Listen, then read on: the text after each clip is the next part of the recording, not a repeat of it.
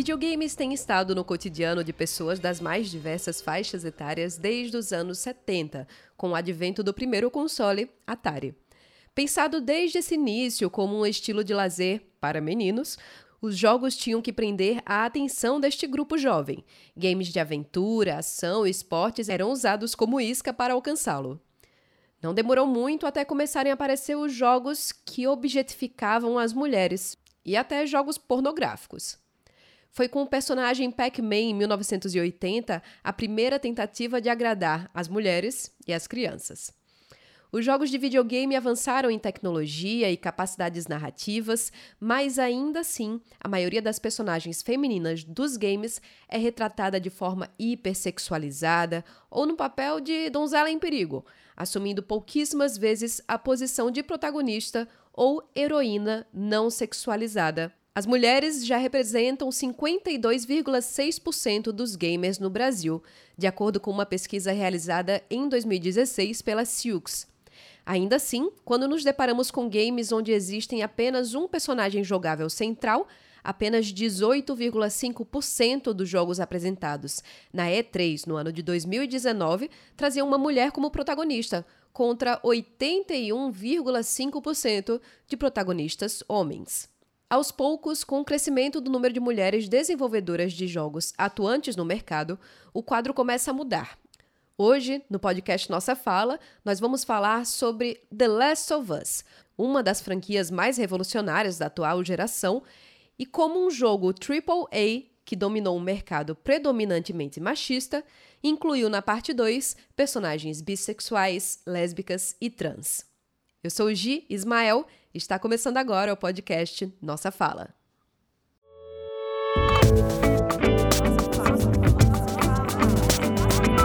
Nossa Fala.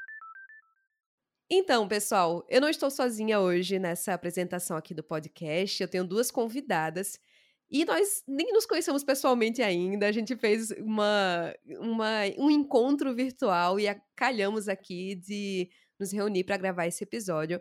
E essas convidadas, assim como eu, elas são presentes no mundo dos jogos como jogadoras mesmo e que acompanham diferentes jogos e consoles, enfim, desde muito tempo atrás, assim, desde da infância de vocês. E aí, acho que ninguém melhor do que vocês mesmas para se apresentarem. Aqui comigo hoje estão Gabriela Veloso e Samara Cardoso. E, Gabi, por favor, se apresente aqui para o nosso público do podcast Nossa Fala. Bem-vinda e fale um pouquinho sobre você, sua carreira e como que é um pouquinho da sua história, resumidamente, com os jogos de videogame. Obrigada, Gi, por ter me convidado.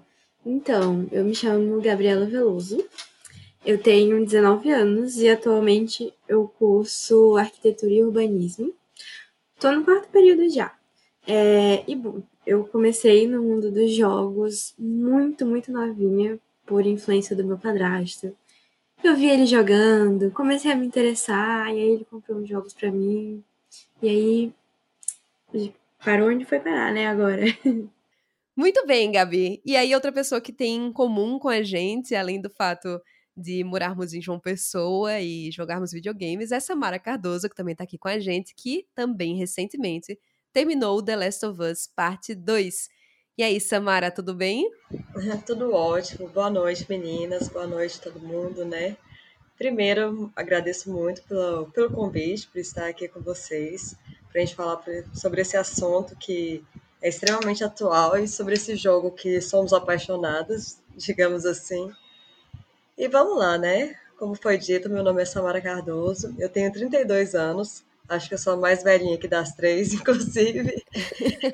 e, eu sou advogada, só que eu não atuo mais. Atualmente eu faço nutrição, curso de nutrição. Estou no terceiro semestre. E sobre essa questão dos jogos mesmo, desde muito moleque eu jogava. Eu tenho dois irmãos.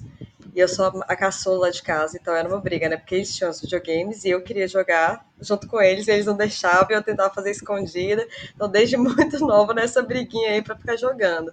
Eu cheguei a ver eles jogando Atari, para vocês terem uma noção. Aí foi pro Super Nintendo e foi crescendo no Nintendo 64, do PlayStation 1, o 2, e agora eu ainda brinco, né? Eu falo, eu tenho um Xbox na sala e o Play 4 no quarto, para ninguém me incomodar. Aí eu consigo jogar à vontade. E fico nessa, né? Tentando, experimentando, descobrindo novos jogos. The Last of Us mesmo, eu descobri tem pouquíssimo tempo, por incrível que pareça, que eu fiquei um tempo até sem jogar, fazer essa correria do dia a dia. E quando eu voltei, eu, poxa, vou desenvolver de qualquer. E pronto. Fui arrebatada totalmente. e é isso, que... né? Que massa, Samara. Inclusive, me identifico muito com a parte do irmão mais velho, no seu caso, dos irmãos mais velhos, porque eu também sou a mais nova de casa. Também tinha um irmão que tinha videogame há muito tempo. Ele era seis anos mais velho do que eu, então cresci o vendo jogar videogame. E acho que minhas experi primeiras experiências de videogame foram sentadas do lado dele, acompanhando os jogos que ele jogava. Eu ficava lá, assim, horas do lado dele, até que eu comecei a tentar me arriscar pelo mundo, né? E, tipo, entendendo como é que funcionavam os jogos e começando a criar meu gosto próprio, digamos assim. Bem, o Last of Us, como nós três sabemos, e aí eu queria dar uma introdução para o pessoal que está nos ouvindo, vou falar um pouco sobre o enredo aí desses jogos, porque existem três jogos na franquia, que é o The Last of Us, o primeiro, depois veio um DLC, que é um jogo super curtinho, né? Um conteúdo de download só de duas horas de duração, que não é exatamente um, um segundo jogo da franquia, mas é um, um conteúdo extra. E o The Last of Us Parte 2. Pessoal, é o seguinte, para quem tá ouvindo, não sei se vocês vão jogar ou não, se vocês já jogaram, etc. Mas esse vai ser um podcast carregado de spoilers. Então, se você não quer saber o que acontece no jogo, ou enfim, é bom parar por aqui e talvez voltar num próxima, numa próxima oportunidade quando você tenha jogado o Last of Us. E aí, para contextualizar ou para refrescar nossas memórias, o The Last of Us é um jogo desenvolvido pela Naughty Dog, que fez também aí o Uncharted, a série Uncharted, e um clássico dos games, que é o game Crash e todos os outros que vieram também, um jogo bem divertido de plataforma barra aventura. E aí, o Last of Us 1 foi lançado em 2013 e ele traz uma história que se desenvolve especificamente no jogo nos Estados Unidos, que acompanha a história aí a partir do momento que houve um surto de um fungo que sofreu uma mutação, um fungo chamado Cordyceps, e uma curiosidade, esse fungo é real, só que ele não tem essas propriedades, obviamente, de transformar as pessoas em zumbis. Amém. E aí acontece esse... Amém, né, gente? acontece... acontece esse surto e esse fungo se espalha aí no, no mundo inteiro e começa a transformar as pessoas em, em versões, digamos assim, humanas desses fungos que se alimentam de carne, etc., de carne humana, no caso, né? Um cenário bem assustador, apocalíptico mesmo, uma história daquelas, entre aspas, clássicas de zumbi. A gente já sabe como é que desenvolve nessas narrativas né, de ficção. E aí o jogo acompanha a história de Joel, o primeiro jogo, que é um rapaz que nasceu mais ou menos em 1984, 1985, e em 2013 está aí nos seus 40 e poucos anos de idade. E Joel, ele é um pai solteiro, e justamente nesse ano de 2013, ele tem uma filha que acaba sendo morta nessas perseguições. E aí, esse pai, que está em processo de luto, enfim, vai é, tentar se salvar e não ser capturado pelas várias milícias que começam a aparecer na época. E nisso ele vai sobrevivendo e matando os infectados que estão pelo meio do caminho, que são os runners e etc. Até que ele encontra uma garotinha chamada Ellie, que ela tem 14 anos de idade, e isso ele encontra ela em 2033. Então, aí, 20 anos depois da morte da filha dele, ele encontra Ellie. E ele é dado uma missão por uma amiga, uma conhecida, de levar Ellie, essa garotinha de 14 anos, até os vagalumes, que aí são, digamos, é, uma fronte que vem que está desenvolvendo uma cura para essa é, para esse fungos para esse fungo. E acontece que Ellie, essa garotinha de 13 anos, ela é uma pessoa que é imune a esse vírus, a esse fungo. E justamente ela pode ser a cura para a humanidade, né? A, a cura de todos os problemas. E aí eu tô contando já a história do primeiro jogo pra gente entender a linha do tempo, como é que acontece. No final do primeiro jogo, que é mais ou menos em 2034, quando Joe e Ellie chegam no hospital em Salt Lake City, acontece que para a vacina existir, para existir uma cura, a Ellie vai precisar ser morta na mesa de cirurgia. E é, o Joe, numa cena muito impactante do primeiro jogo, numa sequência muito forte, ele vai resgatar a Ellie do hospital num daqueles grandes dilemas éticos, morais e afetivos que é, e aí? Eu salvo supostamente a humanidade sacrificando uma pessoa que eu tenho já como filha, criei uma relação, ou eu vou salvar a vida dessa pessoa que eu tanto amo. E aí acaba assim o evento do primeiro jogo. E temos agora, então, o segundo jogo que foi lançado agora em junho desse ano, que é o The Last of Us Parte 2. O The Last of Us Parte 2 se passa aí cinco anos depois dos eventos do primeiro jogo, e a gente tem uma sociedade um pouco diferente daquela do primeiro jogo, porque aqui a gente tem agora os vagalumes, que não existem mais, eles foram ramificados, e existem então guerrilhas separadas, existem os wolves, existem os cascavéis, existem serafitas e vários grupos separados, cada um tentando sobreviver, mas meio que existe uma coisa ali universal que é uma violência que acontece em ciclos de violência entre os grupos, guerras civis e etc. E aí, contextualizando isso, então, vamos conversar sobre justamente esse segundo jogo. A gente começa ali entendendo que existe existiu aquilo do primeiro jogo, né? E o Joe conversa com o Tommy, o irmão dele, conta o que aconteceu com Ellie, etc. E a gente joga com uma Ellie de 20 anos de idade. Essa Ellie de 20 anos de idade, é, eu queria falar para vocês primeiro minha primeira impressão. Logo no começo do jogo, a gente vê que ela tá passando por alguns alguns draminhas adolescentes que a gente passa mesmo, né? Ela tá ali com 20 anos, e aí encontra com a Dina, o ex-namorado da Dina, que é o Jesse. E aí ele fala que rolou um clima entre elas na festa. E tem um pequeno climinha adolescente que quando eu vi aquilo no começo do jogo, eu pensei, ó, oh, não vai ser tão pesado assim. Vocês tiveram essa impressão também que o com o começo do jogo que ele talvez não fosse ser tão pesado, porque tinha essa, esse contexto adolescente rolando lá naquela na vila deles, né, em Jackson. Então, eu particularmente até pensei que fosse só para ter uma distração mesmo. Eu imaginei que fosse pesado sim, só que seria uma coisa para aliviar. E, mas eu uma coisa que eu nunca pensei fosse que seria tão pesado como foi. não imaginei que fosse tanto. Pode crer. Entendeu? Pode crer, eu tive só, essa mesma posso, impressão. Posso só fazer uma ressalva antes do que você foi, foi falando do primeiro, que uhum. a filha do Joel ela não foi assassinada, quer dizer, ela não foi morta, né? Pelos zumbis, digamos assim, pelos infectados. Ela foi morta por um policial, que eu acho isso, que até Isso, quando eles estão em fuga, né? É, quando eles estão em fuga. Aí, que eu acho que até uma coisa que mais conta nessa questão do jogo é que a principal guerra entre eles não é contra os infectados, não é nem contra a doença em si, e sim contra os outros humanos, né? É o mais complicado. Mas vamos voltar lá. Isso aí foi só uma ressalva Não, mesmo. É, é isso mesmo. É um, é um jogo, e acho que isso fica mais explícito ainda no segundo jogo.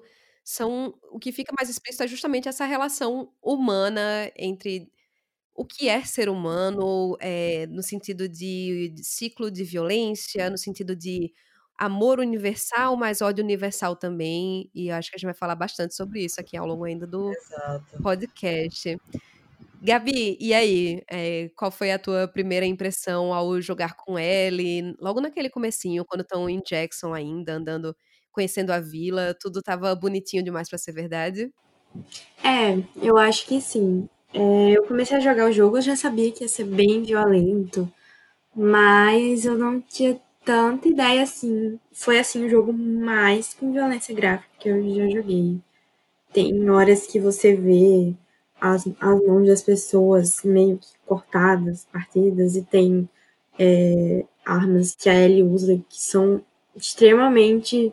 que você fica impressionado mesmo quando você vê. Tem até uma flecha que ela usa aquela flecha explosiva. Que, nossa, Sim. eu fiquei muito chocada quando eu vi. Eu nunca que divide corpos no meio, né? É, eu nunca vi nada parecido com aquilo. Nunca. É, e eu até anotei aqui pra. Se a gente fosse falar da parte técnica mesmo do jogo, de gráficos, de jogabilidade, eu sei que é algo universal, acredito, entre nós três, que é impecável, né? O jogo tem controles que são muito orgânicos, digamos assim. Ah, os gráficos nem se fala, é, é um jogo que você para e só fica apreciando o ambiente muitas horas. E também pelas, por esse realismo todo, essas cenas de violência ficam muito mais fortes, né? Tipo, quando a personagem Abby, por exemplo, mata alguém é, asfixiado com um mata-leão, a câmera sempre vira pra frente da cara daquela pessoa que tá morrendo. Isso me deixava muito angustiado, porque era tão real que eu não queria estar presenciando aquilo. E eu sabia que eu era a pessoa que estava fazendo aquilo, né? E aí, a gente tem nesse jogo, como eu falei, a Ellie, e pouco depois da gente ver essa, essa introdução ao jogo, a gente é apresentada a segunda personagem, que é Abby. E a gente joga com Abby logo ali no começo do jogo. É, nessa primeira, nesse primeiro contato com ela, a gente tem que salvar a Abby, né? A gente tá correndo dos infectados com a Abby, ela tá ali num lugar, é, num inverno muito rigoroso e tá fugindo. E a minha primeira impressão, meu primeiro contato foi: eita, massa, uma, mais uma personagem para jogar, já quero salvá-la, vai ser diferente jogar com ela, que legal! já tô vendo coisas boas dessa personagem. E acontece o que aconteceu. A gente salva essa personagem que alguns alguns minutos depois, talvez meia hora depois, é a personagem que vai matar o Joe, que é o nosso querido Joe, o cara que a gente se envolveu tanto no primeiro jogo e que foi era uma verdadeira relação paternal que ele tinha com a Ellie. E de repente ele morre e de uma forma super brutal pelas mãos dessa mulher que a gente acabou de salvar no jogo. E aí começa a mexer com os nossos sentimentos, né, gente? E a partir da morte do Joel, que é muito no começo do jogo, que foi algo que também me impressionou, é que a gente vai ver uma mudança aí nas personagens. É, eu queria perguntar para vocês também sobre o que vocês sentiram nesse momento da morte. É, começando da minha experiência, foi algo chocante demais. Primeiro, por ter acontecido tão rápido no jogo, e segundo, por ter acontecido de uma forma tão brutal. E naquele momento eu parei para refletir principalmente sobre todas as pessoas que a gente já tinha matado ao longo daquele jogo e que a gente não conhecia as histórias. Então, quantos Joes a gente não matou, né? Quantas outras pessoas com background que a gente não conhecia a gente matou ao longo desse jogo. E foi chocante, e ao mesmo tempo eu queria saber como é que aquilo ia continuar ou, ou o que é que viria em seguida e claro que seria uma jornada aí de vingança. Samara, pra ti, como é que foi assistir a dolorosa morte do Joel? Você também não esperava que fosse tão cedo? Esperava que ele fosse morrer, mas não dessa forma? Então, primeiro, eu nem esperava que ele fosse morrer. Para mim, eu sempre tive aquela visão que o nosso querido não, não queria acontecer isso com ele, né? Mas, e até quando eu comecei a jogar com a Abby, quando aquela primeira aparência, quando ela aparece a primeira vez, que nem tem nome ainda, que aparece apenas garota, garoto, escrito lá na, do, na própria legenda, eu jurava que, ah, poxa, legal, realmente. Eu até pensei que ela iria querer chegar lá na, em Jackson para porque eles estavam sem algum lugar para viver, para morar, que eles queriam encontrar uma cidade com mais pessoas que fossem do bem, digamos assim, que até depois mostram que eram também, né, dependendo do, do ponto de vista. E eu até tive uma impressão que ela poderia ser o futuro caso romântico dele, do Joey. Olha a loucura, que eu não imaginava Nossa. que ela era tão nova, tão mais nova assim. Não imaginava mesmo. Foi a primeira impressão que eu tive. E quando chega naquela cena eu fiquei horrorizada. Eu virei à noite nesse dia. Eu não eu ficava pensando, não é possível, tem como eu voltar essa cena. Eu, eu fiquei indignada, eu só queria saber, dar, tentar dar um jeito de, de matar essa mulher depois. Eu não conseguia pensar em outra coisa. E querendo saber o que, que ia acontecer, como que a Ellie ia reagir, porque até o momento, assim que acaba, né, os dois estão lá, ainda dentro da casa, tanto ela quanto o Tommy. E dentro da casa eu pensei, o que, que vai acontecer? Vão liberar, vamos espancar esses dois também. E pronto. E quando liberam, eu falei, pronto, agora esse bicho vai pegar mesmo, mais do que eu já imaginava. Então foi, foi bem é. chocante é. para mim, bem chocante. E eu não cheguei a pensar por esse lado, ah, eu, eu sei o que ele fez, que foi extremamente errado, né? Que é essa questão de matar várias pessoas. Ele uhum. poderia ter tentado salvar a Ellie no primeiro de outra forma, mas agindo na emoção ali, deu no que deu, deu já de acordo com a gente sabe, né? Uhum. Mas eu não cheguei a, a, me colocar no lugar das outras pessoas que ele, que ele matou. Eu estava muito encantada é. pelo personagem dele e não conseguia pensar por esse outro lado. Enquanto ele era morto, eu pensava assim, velho, mas ele, ele incomodou muita gente no primeiro jogo. A gente se, nossa, a gente se envolveu com muita treta errada no primeiro jogo. E, e por mais que eu tivesse muita raiva naquele momento, que eu estivesse extremamente triste e puta com o que estava acontecendo, mesmo com a morte dele, eu pensava, porra, mas se a gente for pensar no contexto do jogo, faz sentido que esse cara esteja sendo procurado por alguém, que alguém queira matar ele. Isso me deixava num conflito de emoções muito grande. Gabi, eu queria muito saber da sua perspectiva também, porque, nossa, foi, acho que é um, uma das mortes mais que a gente não vai superar assim na vida inteira, em todos os filmes, incluindo tudo, de filme, livro, o que seja, eu acho que é essa morte do Joe. Como é que foi tua, tua reação à fatídica morte dele? Então, eu fiquei muito chocada logo de início, porque eu, eu não esperava de jeito nenhum, muito menos logo no início do jogo. Eu achava que a gente ia jogar com ele. E assim, eu até cheguei a chorar com a morte do Joel, é, mas depois eu parei para pensar entrando nesse assunto de vocês, da questão da ética do Joel, que realmente ele cita até em outras partes do jogo que ele já fez muita coisa errada no passado. Ele fala muito isso pra ele. E ele sempre é, entrava nesse assunto, né, com ela. E eu realmente pensei nisso, né? Tem até aquela frase que todo vilão é o herói da sua história. Mas assim, eu, eu adoro Joel e tudo mais, mas talvez a gente analisando por outro ponto de vista, talvez ele não fosse essa pessoa tão boazinha que a gente acha que ele é. Sim, e afinal a gente está falando de um contexto onde todo mundo está ali sobrevivendo, né? Então, enquanto no primeiro jogo a gente tem um cenário que as coisas são novidades, digamos assim, né? São várias novidades, grupos se formando e as pessoas aprendendo como viver naquele contexto. No segundo jogo, a gente já tem um contexto que é uh, um pouco mais pós-desespero, digamos assim. É uma sociedade que está mais estável, está décadas depois do surto de infectados, então as guerras que acontecem, eles meio que se acostumaram com o cenário dos infectados. Então, as guerras e as batalhas que acontecem são entre os humanos em si, né? E acho que é aí que entra o ciclo da violência que tanto trata o jogo. Inclusive, esse termo ciclo da violência foi usado pelo próprio desenvolvedor do jogo, uh, que é o Druckmann, né? O Neil Druckmann. Ele falou que é um jogo sobre ciclo da violência. Então, mais do que essa parte de da gente imaginar como é que seria a Terra num futuro pós-apocalíptico, enfim, é a gente pensar como que seriam os humanos nesse cenário. E aí, quando acontece a morte do Joel, a gente vê uma, uma jornada da Ellie que começa para buscar a vingança, né, de Joel. Afinal, o, o Joel, a figura paterna dela, morreu diante dos olhos dela de uma forma muito cruel e foi muito é, torturante essa forma que ele morreu.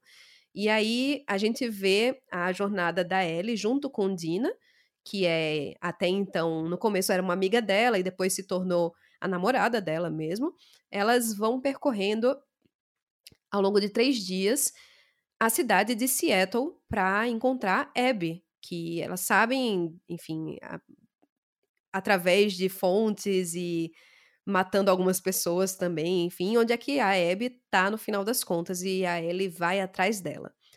E aí, hum, para mim foi um ponto de reviravolta no jogo, que eu não esperava que a gente tivesse um segundo ato que seria jogar com a Abby. Eu não esperava que tivesse essa volta da Abby, eu achei que fosse só uma coisa do começo do jogo mesmo, e de repente, num momento de confronto entre as duas, mudam as coisas e a gente aparece do outro lado, fazendo aí a mesma jornada de três dias, é, paralela, né, da Abby. E a sensação que eu tive nesse momento em começar a jogar com a Abby, que eu percebi que ia ser um jogo longo com a Abby, porque apareceu colecionáveis para pegar, apareceu armas para pegar, coisas para evoluir.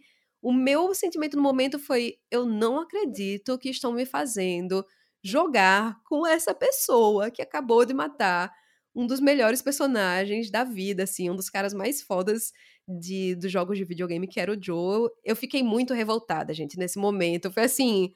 Não, não, não, não, não. Não acredito que esse jogo vai tentar me fazer ter empatia por essa mulher. Eu me recuso. Isso jamais vai acontecer.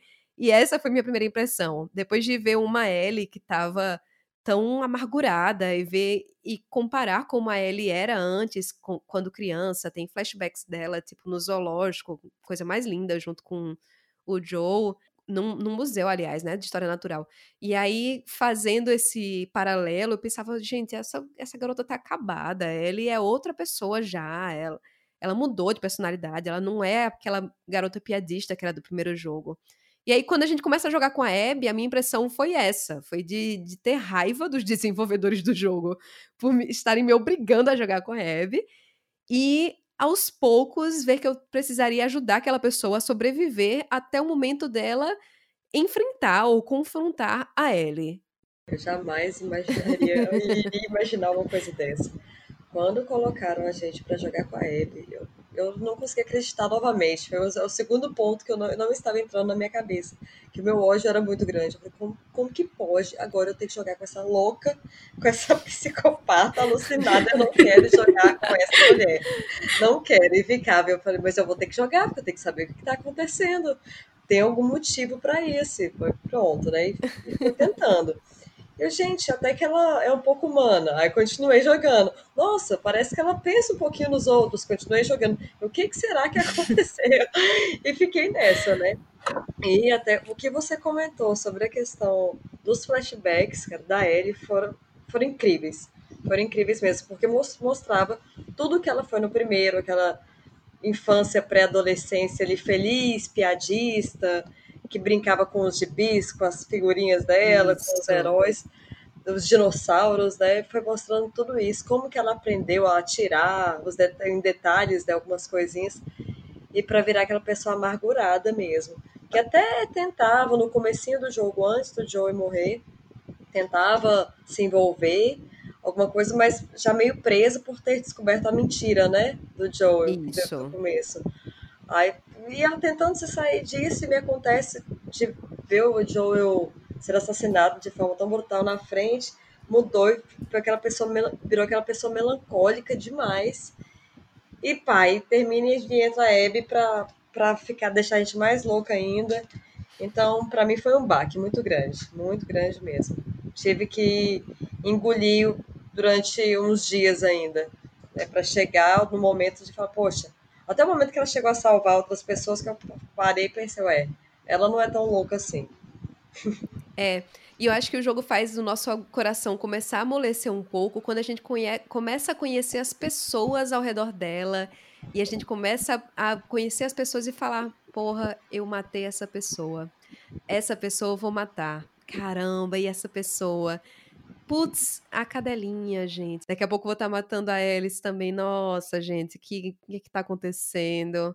E aí, Gabi, eu sei que você tinha uma opinião mais forte em relação a Abby. Eu acho que nesse momento também não foi nada fácil para você, né? É, eu, eu comecei. Na verdade, eu, eu comecei e terminei o jogo não gostando dela, mas eu tive essa questão mais da empatia, da empatia de entender a história dela, é, como ela se tornou essa pessoa.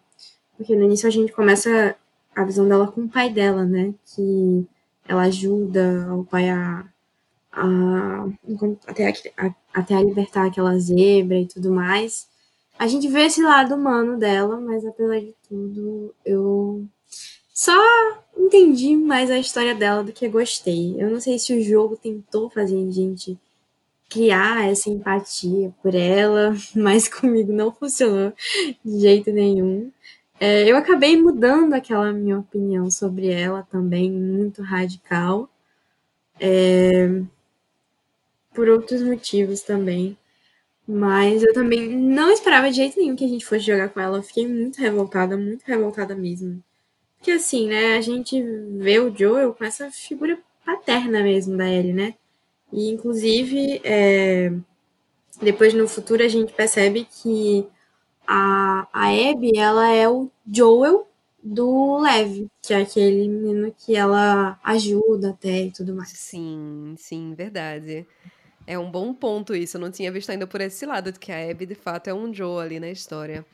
É. E é isso, é bem interessante. E assim, é, na história, quando aparece esse primeiro flashback da Abby, né, que é justamente ela ali com o pai, eu já comecei a pensar em nossa, gente, se elas parassem para conversar, eu acho que elas seriam melhores amigas.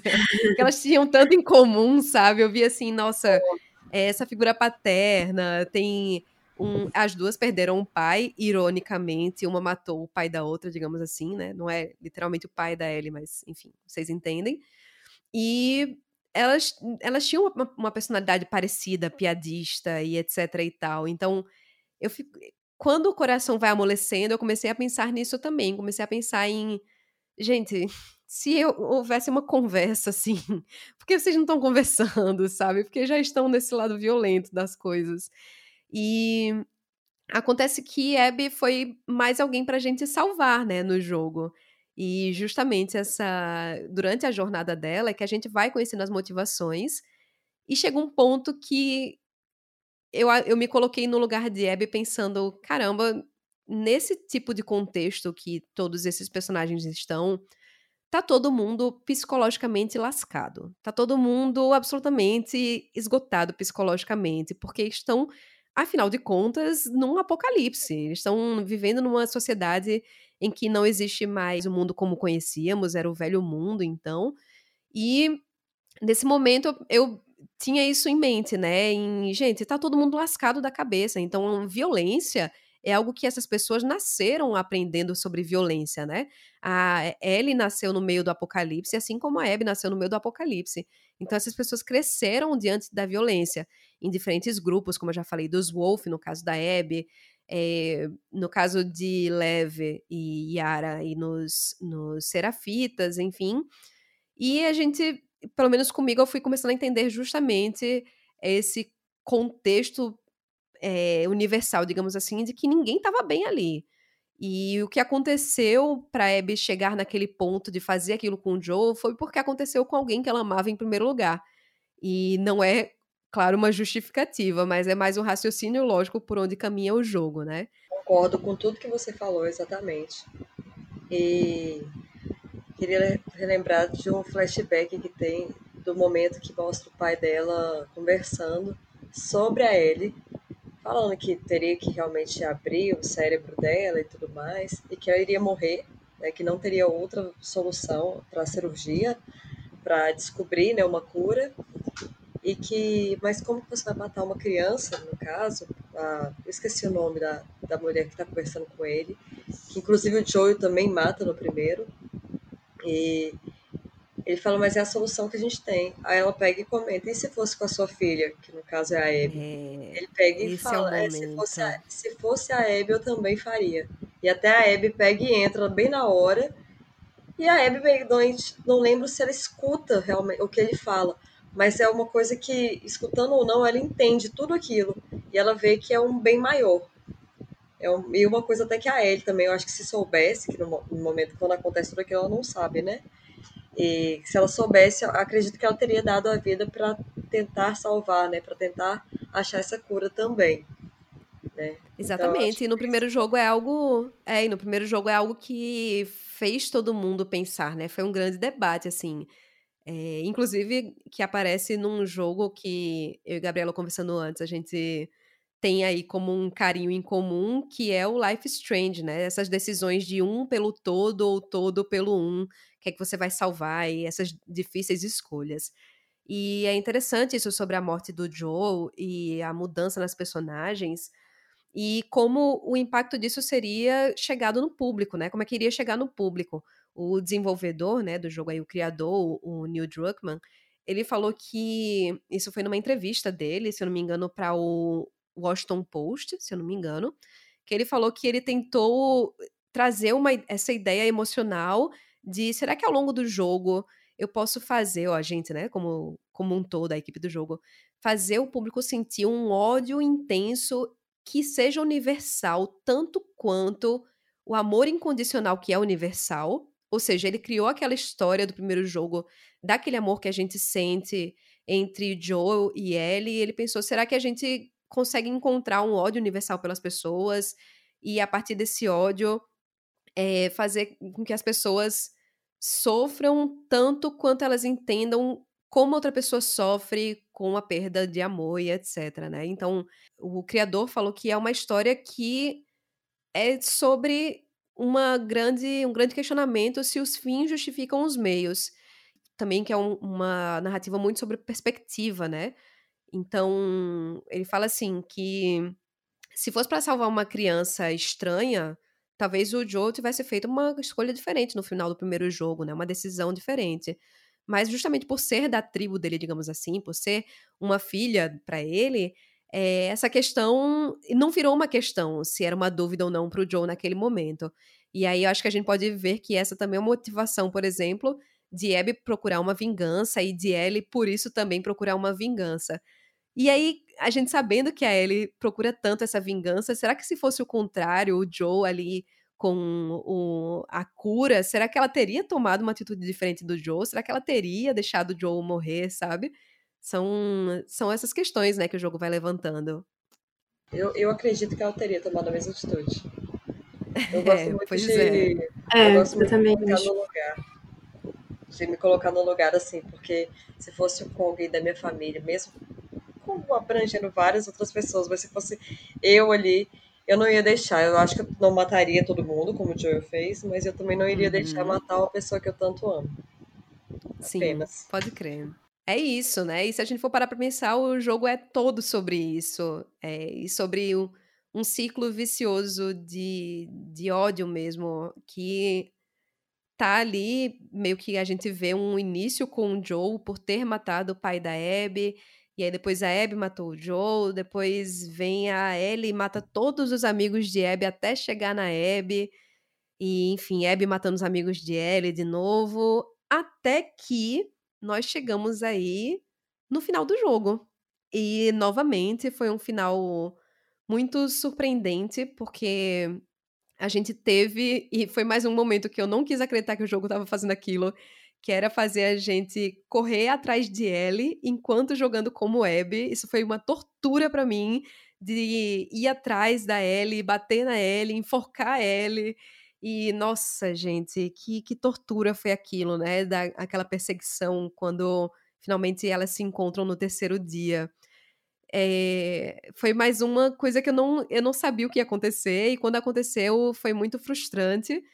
E ao mesmo tempo eu pensava assim: tem que ser a Ellie. Eu não quero nesse momento que a Abby ganhe, ganhe essa batalha, apesar de, de, tudo que eu entendi dela na história até agora. Tem que ser a Ellie que vai sobreviver. Não, não, não tem que ser a Ellie. Vocês também pensaram a mesma coisa que eu? eu fui um pouquinho mais psicopata. É, eu pensei, eu pensei exatamente. A Ellie tem que sobreviver de qualquer jeito, tanto nesse momento como no, na batalha final, né? Que elas meio que lutam entre si. E voltando até aquele assunto, é, sobre o quesito de, é, da escolha da Ellie, se ela teria feito a mesma coisa, tem vários flashbacks que tem diálogos dela e do Joel. Tem até o último flashback, que é o diálogo dela, né? Que, que ela fala assim que nunca conseguiria perdoar ele pelo que ele fez. Mas assim, ela, ela também não deixa muito claro se ela escolheria isso, e eu até vi na época que teve uma, uma polêmica que foi sobre será que a Ellie, se ela, se ela realmente pudesse escolher naquela época, ela teria essa maturidade para escolher a cidade certa, para escolher se ela deveria ou não fazer isso. Então, assim, também tem essa questão da Abby lá realmente ter entrado lá e falado que faria isso e o pai dela também.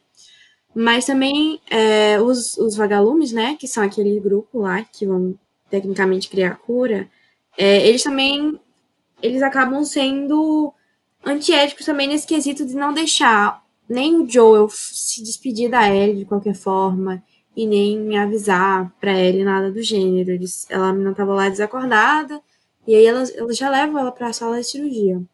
Mas também tem esse lado da Ellie ter realmente ficado muito chateada porque entra naquela coisa, né? Ah, a, a missão da vida da Ellie, basicamente, ser a cura de todas essas problemáticas. Aí, quantas pessoas poderiam ter sobrevivido se o Joe não tivesse intervido nisso?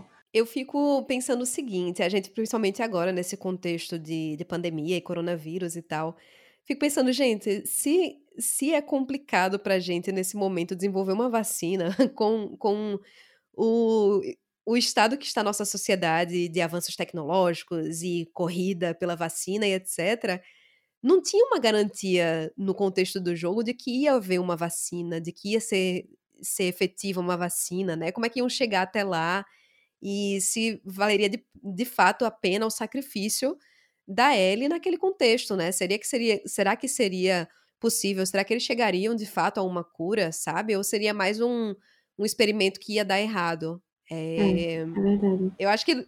É, então, acho que não, não seria nenhum debate que o jogo ia levantar, mas claro que a gente sempre puxa pro, pro contexto super realista, né? E eu, que, eu fico pensando nisso, de se o sacrifício não ia valer a pena. O sacrifício dela não, não ia ser. não ia valer no final das contas. Né? Ia ser um, um tiro muito no escuro e que provavelmente não, não ia acertar em nada. Eles não deixaram nem pouco claro sobre isso. É, pois é, exatamente.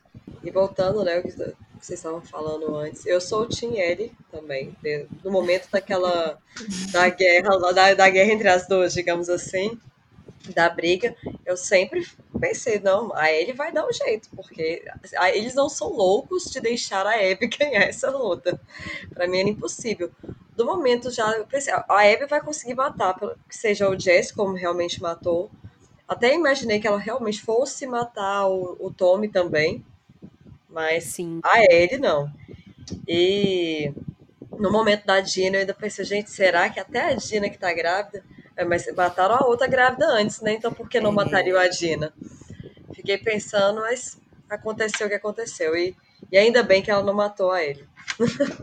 Porque se fosse para ser entre as duas, com certeza a Eve ganharia em questão de é, força física ganharia. e luta, então não tem nem o que discutir sobre isso, né? É entre, entre as duas, em questão de força, seria a Abby. Mas ainda bem que deu certo. A esperteza é. da Ellie deu, deu uma reviravolta ali. É aí que tá, né? Porque a, e a gente também fica pensando, ó, oh, a Ellie só tá se garantindo assim porque fui eu que ensinei a ela, viu? Fui eu que, fui eu que fiz ela ser desse jeito, assim, ágil, etc. Então, fica realmente essa torcida ainda pela Ellie, até por a gente ter, um, ter tido uma jornada maior em número de horas de jogo, digamos assim, né? E, e aí a gente tem também a, a batalha final do, do jogo e a, e a segunda jornada, digamos assim, da Ellie, né? E aí, depois justamente dessa batalha, a gente aparece de repente, a gente alguns anos depois, acho que um ano depois, mais ou menos, com a Dina morando numa fazenda, numa fazendinha ali, uh, uma família entre aspas feliz, mas a gente percebe claramente que a Ellie tá estranha, ela tá muito magra no, no sentido de que você vê que ela não está vivendo de uma forma bem confortável. Ela tá passando por é, traumas, ela tá com sintomas é, pós-traumáticos, né? Isso. E a gente sabe que ela tá perturbada, mas eu não esperava também que quando o Tommy chegasse lá, primeiro porque eu não sabia que ele ia estar tá vivo, então foi uma surpresa ótima. Até que eu vi que ele estava muito mais sequelado do que a Ellie, que ele estava virado assim no ódio mesmo e não tinha esquecido aquilo quando a gente começa aí a, o, o, ato final, né, o terceiro ato do jogo, eu já tava cansada. E eu percebia que a Ellie também tava cansada, mas assim, na cabeça dela, era o único jeito de ela ter paz. E eu não sei se vocês perceberam isso no jogo, quando a gente é, vê o diário da Ellie, ela não consegue desenhar o rosto do Joel depois da morte dele. Ela sempre desenha ele com os olhos riscados. Porque a imagem que ela tem na cabeça, sempre que ela pensa no Joel, é aquele flashback do momento da morte dele. E aí, o único jeito que ela acha que ela vai se livrar daquilo, que ela vai conseguir dar um ponto final nessa história e prosseguir a vida é chegando na morte da Abby, né? É, mesmo que signifique abandonar a família dela, abandonar tudo e todos que ela ama para matar a Abby, para assim conseguir uma paz. E é justamente naquela batalha final que a gente vê primeiro como as duas estão exaustas já daquilo e que a gente entende que na verdade a Abby, a Ellie percebe que naquele momento ali final que ela poderia matar a Abby, naquele momento final ela enxerga o Joel pela primeira vez sem estar desfigurado e ela percebe que existe uma outra forma de acabar com aquilo e de, de, de alcançar uma paz, digamos assim, entre muitas aspas, que seria poupando a vida de Abby. E se a gente pensar bem, a Abby foi uma personagem que poderia ter matado a Ellie em outras duas ocasiões. E ela não matou a Abby por saber que a Ellie não tinha nada a ver com aquele ódio todo que ela sentia. E aí, a ironia do destino é que é justamente por conta de Ellie e dessa sede pela vingança que Abby no final acaba viva. Se Ellie não tivesse partido nessa jornada, a Abby teria morrido ali na cruz junto com o Lev, que, como o Gabi bem ressaltou aí, é a Ellie dela, digamos assim. E nossa, nesse, nesse momento final do jogo, aí chorei pra caralho mesmo quando aparece o último flashback do Joel. E quando ela pega o violão, a última coisa que sobrava, né, a coisa restante ali que o Joel tinha deixado para ela, que era o violão, ela não podia mais tocar, porque ela tava assim, dois dedos, gente. Nossa, isso é muito brutal, velho. Assistindo alguns gameplays, quando acabei o jogo, justamente dessa cena final, eu percebi que existem dois tipos de jogadores nesse momento. Que são os jogadores que agem da seguinte forma: não, não, Ellie, não, por favor, não, solta ela da cruz, vai, tira, salva ela, vai, deixa ela embora. Não, bicho, não, não luta, não luta, não, não, não vai, não faz isso, não, velho, deixa pra lá. E existe os jogadores que são o não, tu não vai soltar ela dessa cruz, não, né, velho? Não, não, mata, mata ela. Tá indo pra onde? Tá indo pro barco? Não, vai deixar ela escapar. Puta que pariu, você fez toda essa jornada pra matar ela. Não mata, é isso aí, bate, bate, mata, mata. Gente, eu claramente fui a jogadora número um. Aqui ficou o tempo todo falando: não, você não é essa pessoa, Ellie. Por favor, não mate, pare com isso, vá embora. E vocês? Vocês foram um ou outro? Foi aí um meio termo? E aí, Gabi? Eu comecei com momentos que eu fui a parte 1 e depois eu fui mais a parte 2 durante a batalha delas. Eu falei, é, deixa ela ali, fica quieta também fica na tua, deixa ela embora em paz.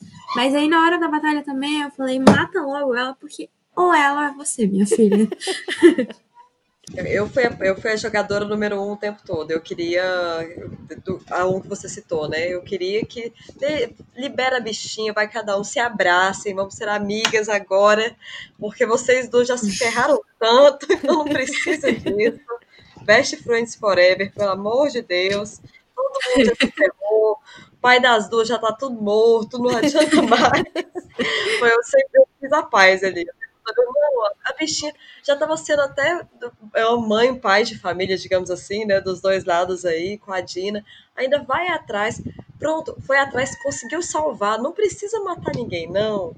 Você foi atrás só com o intuito de. Não quer dizer, no caso, digamos ali que foi com o intuito de matar, mas, mas salvou e pronto. Aí foi o momento que deu perdão e vai em paz, vai, vai com Deus, vai procurar sua, vai prosseguir teu rumo.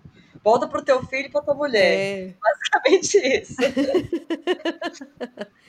é, eu fui essa pessoa também no, nessa última batalha. Eu tava, eu tava tão esgotada quanto as duas. E, e, é, e é foda porque a gente percebe que aquela batalha, aquela luta final, só foi minimamente justa porque a Abby tava muito lascada. Ela tava, assim, Tava sem toda aquele, aquela massa magra dela, tava lascada, queimada de sol.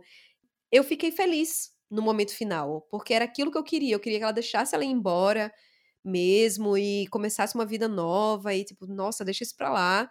E eu fiquei feliz no final das contas, é, porque eu imaginava que o jogo poderia ter escolhido um final mais ainda mais sombrio mas foi o final que eu fiquei satisfeita porque eu sabia que aquilo tinha uma essência da Ellie, que aquilo era condizente com quem a Ellie era de verdade, né? Nos, no primeiro jogo, enfim, ao longo aí dessa, dessa jornada dela. Fiquei ainda mais feliz com o final do jogo, que foi ter visto que no final das contas a Ellie não terminou brigada com o Joe, né? Ela terminou ali abrindo a possibilidade de, de pazes. Então ela lembrou disso naquele momento final, que de fato eles chegaram ali, foram conversar e ela falou, como Gabi lembrou, que ela não, não sabe se ela estaria pronta para perdoar ele, mas que ela estaria disposta a tentar fazer isso.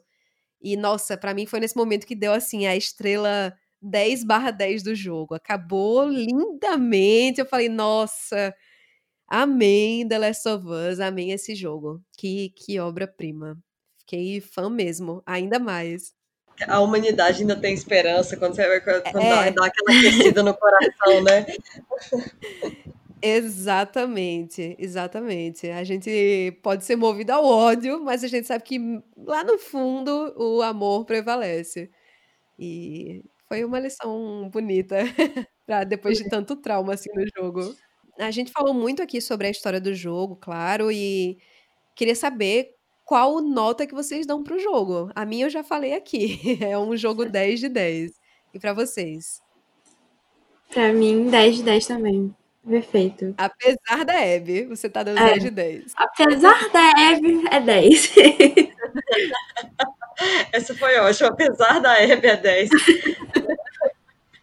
Não, mas eu incluindo a, de, a Hebe ainda é 10 também. para mim. Comentei no privado com vocês que, para disparado, esse é o melhor jogo que eu já joguei. Então não tem outra nota para dar, não. É 10-10 mesmo. É, a sensação é essa mesmo. E quando o jogo nem tinha, tinha sido lançado, não sei se vocês acompanharam isso, mas aconteceu uma enxurrada de notas negativas em todos os sites, assim, de crítica, né?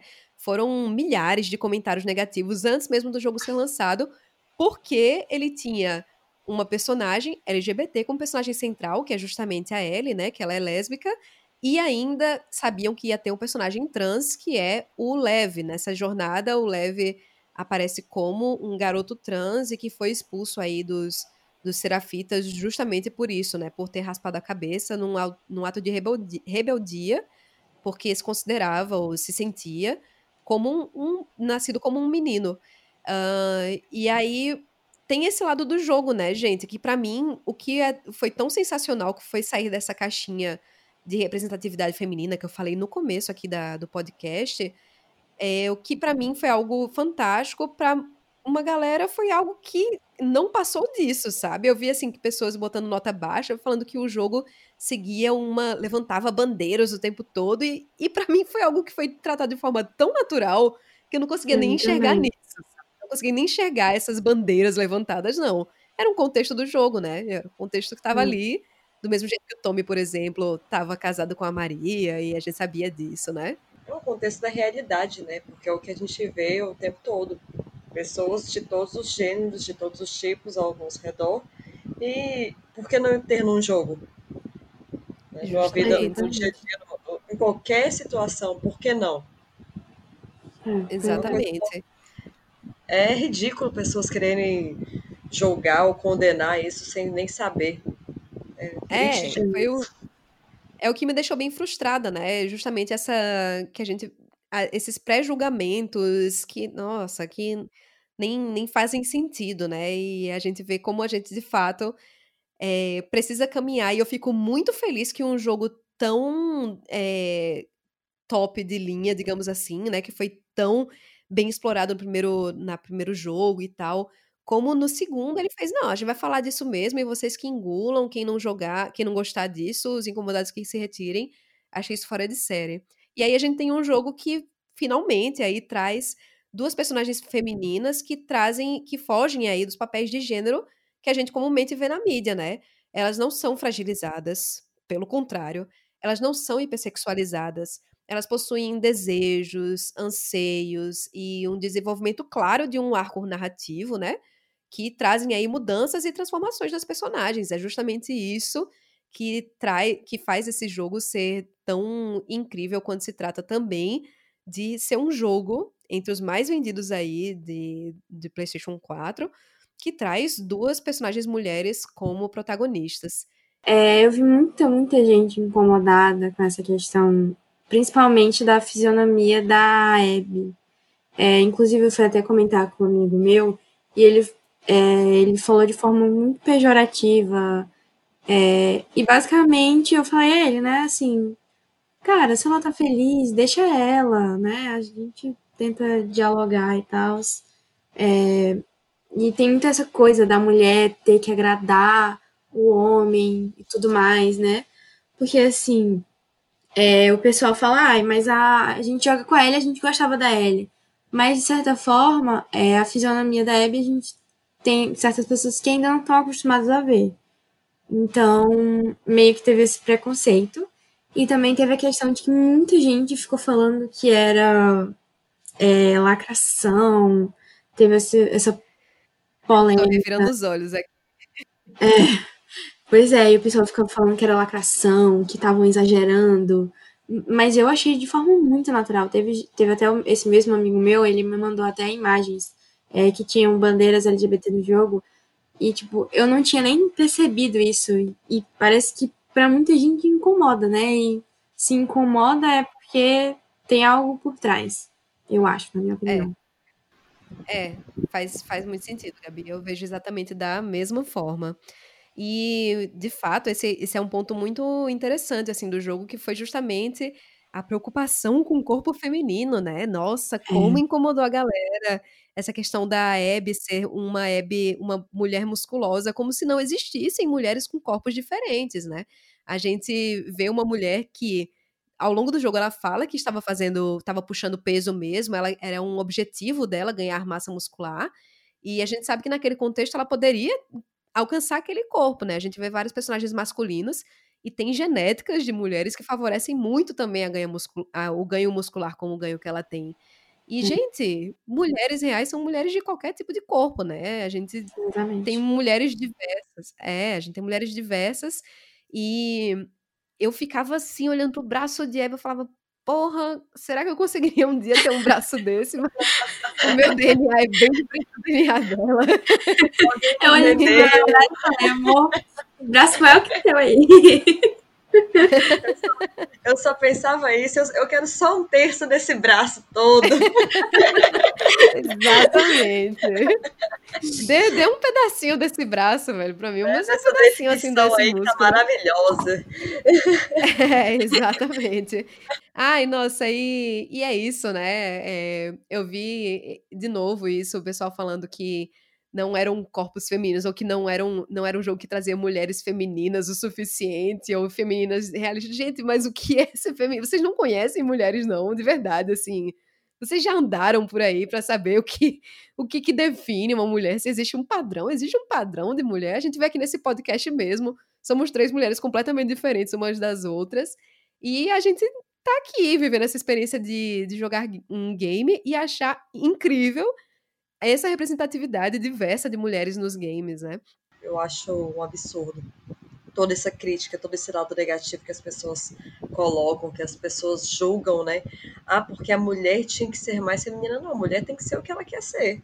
A mulher tem que se vestir da forma que ela quer se vestir. A mulher pode ter que ter o corpo que ela quer ter, da mesma forma que o homem, da mesma forma que um LGBT, né, um transexual, qualquer, qualquer tipo, qualquer ser humano tem que ser da forma que ele quer ser. E ponto final. Então, ninguém fica discutindo se o homem está muito magro ali no jogo, se o cara que apareceu está muito gordo, se está muito velho, se está muito novo. Por que, que, tem que discutir da mulher? Por que, que tem que falar? Hum. Ai, porque nossa, Será que é tá possível que até nos jogos exista, até como, como personagem fictício, exista essa cobrança, né? Exato. Hum. Deixem a gente, deixem as mulheres ser, serem o que elas querem ser e pronto. Usarem e terem o corpo que elas querem. A Abby treinava todo dia. Ela, ela deixava de estar com, a, com o homem que ela amava, né? Para ir treinar, para fazer as coisas dela, em busca do, do, com o foco dela. Então, se é como que ela não vai ter o corpo? É claro que ela vai ter um corpo, é claro que ela vai ser maravilhosa daquele jeito. Nossa, e ela treina matando zumbi, né, gente? É. Tem isso Meu também, amigo. né? Aquele hum. treino, aquele treino bem, bem psicopata dela, viu? É, exatamente. Ai. Eu vou indicar aqui alguns jogos para vocês, e se vocês tiverem também, pra gente fazer essa troca, que trazem também personagens femininas como protagonistas. E aí, atualmente, eu tô. Parei, inclusive, para jogar Last of Us, mas vou voltar a jogar o Assassin's Creed Odyssey, que é um jogo que traz uma personagem é, canônica, digamos assim, que é a Cassandra. Só que, vamos lá, um, um, grande parênteses nesse jogo, que ele não é tão ideal assim, porque ele traz uma opção também de você jogar com um personagem masculino. Apesar da, da Cassandra ser a personagem principal, o jogo, talvez porque não estivesse é, confiante, teve que colocar uma opção masculina e uma feminina de personagem principal. Mas apesar disso, é um jogo que traz aí também personagens LGBTs. Mais uma vez, é uma questão de escolha. Então, você pode escolher no jogo se envolver ou não com pessoas de qualquer sexo, ele, é, de qualquer gênero também, ele não restringe. Mas enfim, né? Estamos no caminho, é um jogo divertido. E a Cassandra é uma personagem massa também para você jogar. Fica aí essa dica. E também Tomb Raider, os jogos mais recentes, né? Porque a Lara Croft, vocês devem saber que ela também surgiu como uma personagem para agradar o público masculino. Ela Sim. tinha, inclusive, como você jogar com a Lara Croft pelada nos primeiros jogos. Era extremamente sexualizada. Mas de 2010 para cá mudou, né, a narrativa do jogo. E a gente vê uma Lara Croft nesses Tomb Raiders bem mais é, realista, digamos assim, para o contexto que ela vive. E vocês têm algum outro jogo também para indicar de que trazem jogos que trazem mulheres como protagonistas?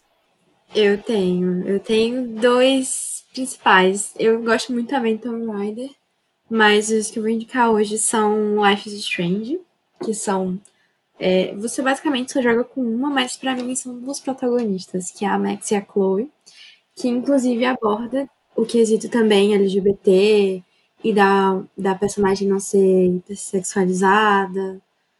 E também vou indicar a Horizon, que a protagonista é a Aloy. São dois jogos é o Horizon Zero Dawn, né? Que foi lançado Isso. há alguns anos, alguns anos. Massa, tá na minha lista ele, ainda não joguei, mas só dos trailers eu fico assim pirando no jogo, porque parece ser muito divertido. É. é e, e eu... você, Samara? Eu joguei muito o Tomb Raider minha vida toda. E é notável essa diferença, né? Até da vestimenta dela, de, dos uhum. últimos jogos. Quando não estava pelada, era o short micro curto. E hoje você consegue colocar umas armaduras, umas coisas. E ela é muito mais guerreira, muito mais forte, muito mais mulher mesmo, do que uhum. só aquela, aquele símbolozinho ali. Então, Tomb Raider eu sempre vou indicar. E eu acredito muito que o Resident Evil deu uma mudada também nisso. No jogo, no Resident Evil 6, você já consegue jogar. Lógico sempre tem a opção de jogar com os homens também. Uhum. Mas você vê outras, bem outras, tem outras mulheres. Inclusive tem mulher mais jovem, tem mulher, no caso, uma adulta, mas e nenhuma está mostrando os seios ou com aquela coisa toda. Você vê o sentimento ali, você vê a mulher lutando de verdade mulher com, com, com, digamos, com empatia, com raciocínio. Então, o que me vem em mente agora é esse Resident Evil. Infelizmente, nós Massa. temos muito poucos jogos ainda, né? Com essa representatividade. Exatamente. Mas Exatamente. estamos no caminho. Estamos no caminho. E um outro jogo que eu lembrei agora que eu indico para vocês é Broken Age que ele traz aí dois personagens, ainda de fato a gente joga com uma mulher, mas também com um personagem masculino, mas é um jogo muito maravilhoso, esteticamente ele é muito bonito, ele lembra ilustrações de livros infantis. Ele tem uma história que é uma história, digamos, mais infantil, mas como várias histórias infantis em games, eles trazem uma mensagem que o público adulto absorve de uma forma muito melhor, né? E fica aí mais essa indicação também de, de personagem. É, jogo com personagem feminina. E essa garotinha negra que faz essa personagem feminina, então tem mais aí um, um plus da diversidade de raça. É, eu também recordei agora de outro jogo que eu fiquei extremamente apaixonada. Tudo dele é perfeito, desde os cenários, desde os diálogos. Eles meio que fazem poemas para transformar os diálogos. O nome dele é Child of Light, não sei se você já conhecem. Mas é muito bom. E aí conta a história, né, de uma menina que ela é uma princesa, e aí ela basicamente entra em coma, e ela tem que é, desvendar esse mundo dela, e tem que basicamente. Basicamente, quem fez ela entrar em coma foi. Ah, não vou falar, mas fica aí pra quem quer jogar. Mas ela descobre também, ela tem que batalhar, ela vai, você vai crescendo e você vai vendo a evolução dela também na história. É muito bom. é isso, né? Esses jogos todos são provas de que não perde nem um pouco a narrativa quando você coloca uma mulher como protagonista ali da história, que pelo contrário pode trazer games que são muito mais é, complexos, digamos assim, né? Ou tão complexos quanto os outros jogos. E Last of Us é um desses, assim, é um desses jogos que você olha para além disso, né? É um jogo que acaba que a gente fala, a gente não vai falar de Last of Us como, ah, é um jogo que tem mulheres como protagonistas. Não, é só um jogo que fala sobre isso, relações humanas, etc e tal, que calhou de ter mulheres como protagonistas. Eu acho que foi o jogo que chegou nesse momento de que a gente pode passar disso, de, de entender que ele já que é algo natural para ele ter essa representatividade, né? E ter personagens é, diversos de raça, de religião, que também aparece no jogo, né? De, de, de pluralidade mesmo. É um jogo muito plural e que, por isso, é tão verdadeiro e, para mim, tão perfeito, uma franquia tão incrível como é The Last of Us. Gente, então, que papo massa. Gostei demais desse, dessa participação de vocês. É, vamos nos juntar depois, né? Quando passar isso tudo, fazer uma, uma jogatina online, nós três, ou pessoalmente. E, por Super favor, deixem. e, por favor, deixem aí seus, seus Instagram, se vocês quiserem, algum contato, se quem está ouvindo quer conversar também mais com a gente sobre, sobre jogos. Vou começar aqui deixando o meu, se vocês quiserem acompanhar é, esse trabalho é, meu de jornalismo cultural, enfim, ou quiser até conversar sobre o Last of Us, me procura lá no Instagram, arroba Gismael, tudo junto. E pode chegar lá conversando comigo, porque amo, inclusive, estamos aqui há mais de uma hora conversando sobre um jogo só, né? E nem vemos o tempo passar, né? A gente está conversando e conversando, de repente. De repente, é isso. É verdade. É Gabi Veloso Moura, o Veloso é com S. E lá eu posto sobre arquitetura, sobre jogos, falo até sobre alimentação vegetariana, vegana, alimentação saudável. Quem quiser também pode falar sobre The Last of Us, jogos e tudo mais. É, primeiro eu quero agradecer né, pela, pelo convite, novamente agradeci no começo, mas quero refrisar isso. Estou muito feliz em ter conhecido vocês, espero que aconteça pessoalmente daqui uns dias, é quando passar essa pandemia toda aí.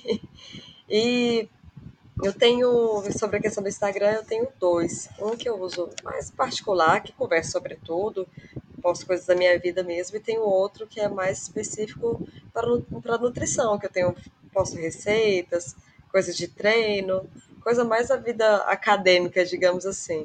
Então eu vou deixar os dois aí para quem quiser. Um é Samara Cris, o Cris é C-H-R-Y-S. Meu pai não quis me ajudar nesse momento do registro. e o, o, segundo, que é desse da nutrição, é Nutri sem neuras. Neuras no plural. Né? Muito é legal. Isso. Espero, já espero um post especial como chegar no corpo da Abby, só comendo. Rapaz, eu vou estudar, estou estudando para isso. ai, ai. Muito bem. E para vocês que estão ouvindo a gente, se vocês quiserem acompanhar os outros conteúdos que tem aqui no Nossa Fala, essa é uma plataforma multimídia feita por mulheres sobre os mais diversos assuntos e de mulheres para mulheres, mas para homens também, para todo mundo, vários conteúdos. Acompanha lá o arroba Nossa Fala no Instagram e também o site da gente, nossafala.com ou nossafala.com.br. Valeu, gente, valeu demais. E para vocês também, um beijo e até o próximo podcast Nossa Fala. Tchau, tchau.